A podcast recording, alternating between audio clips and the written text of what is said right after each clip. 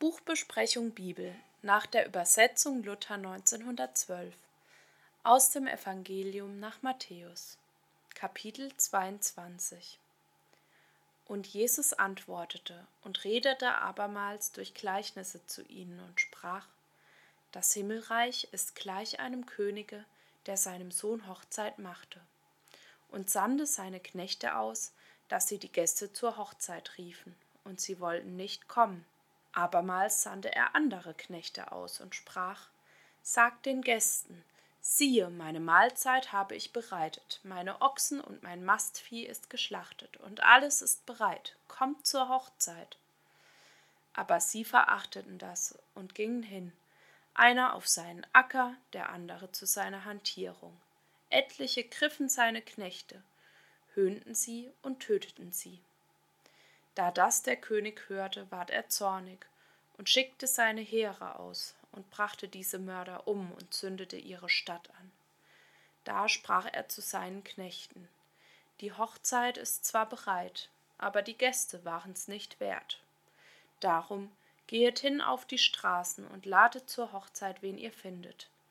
Und die Knechte gingen aus auf die Straßen und brachten zusammen, wen sie fanden, böse und gute, und die Tische wurden alle voll.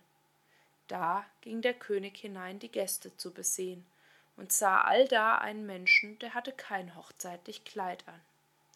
Und er sprach zu ihm, Freund, wie bist du hereingekommen und hast doch kein hochzeitlich Kleid an?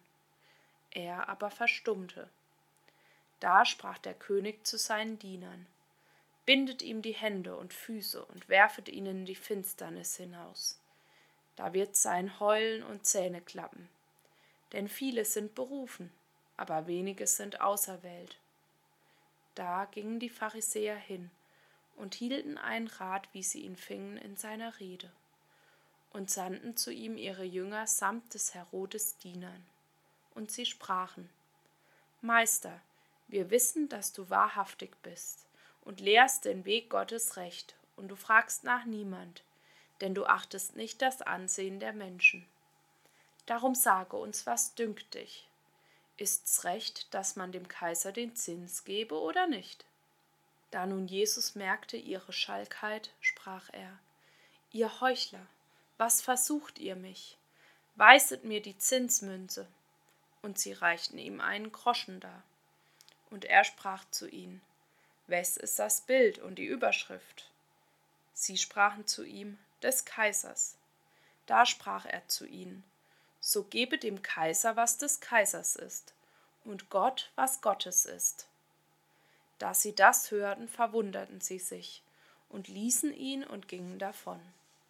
An dem Tage traten zu ihm die Sadduzäer, die da halten, es sei kein Auferstehen, und fragten ihn und sprachen: Meister, Mose hat gesagt, so einer stirbt und hat nicht Kinder, so soll sein Bruder sein Weib freien und seinem Bruder Samen erwecken. Nun sind bei uns gewesen sieben Brüder. Der erste freite und starb.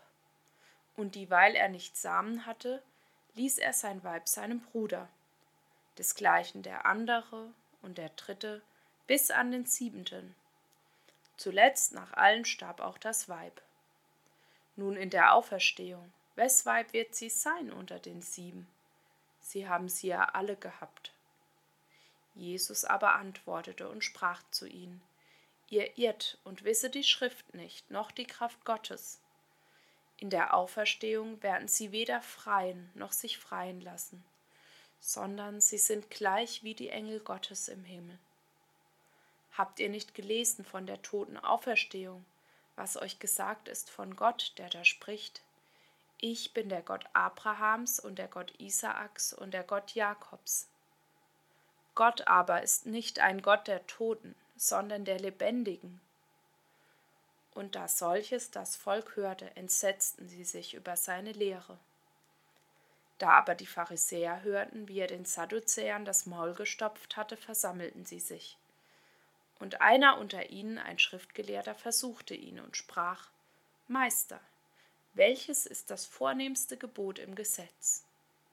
Jesus aber sprach zu ihm, Du sollst lieben Gott, deinen Herrn, von ganzem Herzen von ganzer Seele und von ganzem Gemüte.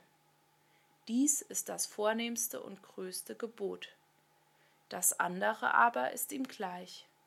Du sollst deinen Nächsten lieben wie dich selbst. In diesen zwei Geboten hängt das ganze Gesetz und die Propheten. Da nun die Pharisäer beieinander waren, fragte sie Jesus und sprach, Wie dünkt euch um Christus? Wes Sohn ist er? Sie sprachen, Davids.